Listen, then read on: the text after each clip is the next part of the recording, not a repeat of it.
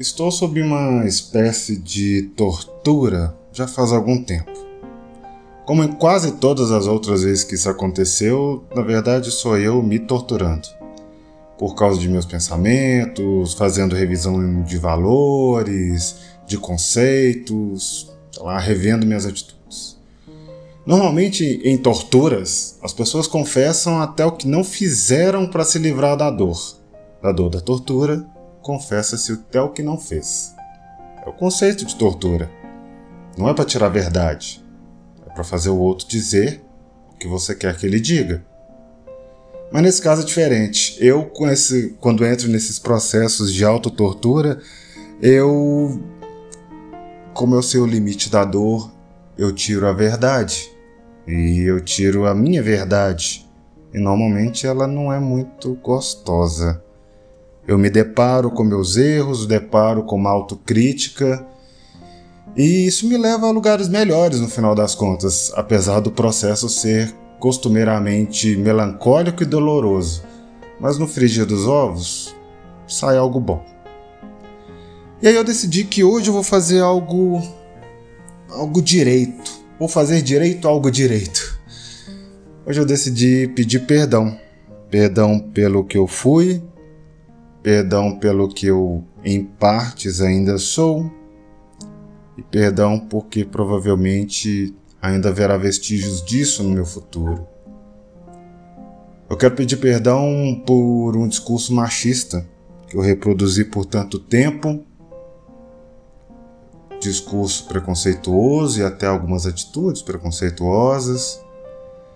Perdão por já ter refletido um racismo estrutural, algo que me envergonha bastante tanto de ter feito quanto de estar perto de quem fez e não ter reprimido ou silenciado ou simplesmente ter sido condescendente com a atitude desse perfil.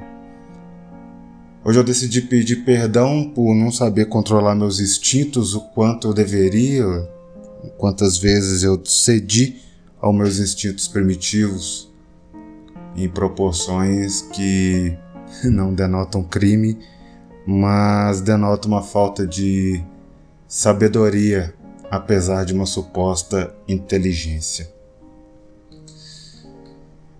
Tudo isso é gravemente refletido no meu passado e de lá, talvez por N fatores, sejam as amizades, os contatos, a educação dos pais, eu consegui perceber todos esses erros, ou pelo menos a grande maioria deles, e aceitar um processo de desconstrução, reconstrução, ressignificação, revisão de atitudes, comportamentos e pensamentos e me tornar um ser humano melhor. Esse pedido de perdão é justamente por causa disso, porque o homem que eu sou hoje percebeu o homem que eu fui e me leva a refletir sempre o homem que eu quero ser, o ser humano que eu quero me tornar. E é na busca de ser esse ser humano melhor é que eu estou aqui, te pedindo perdão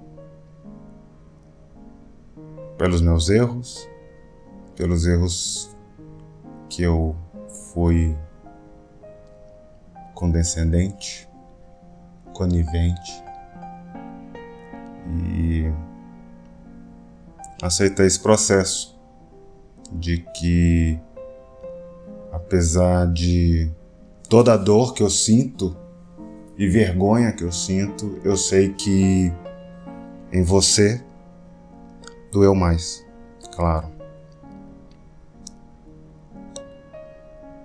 É isso.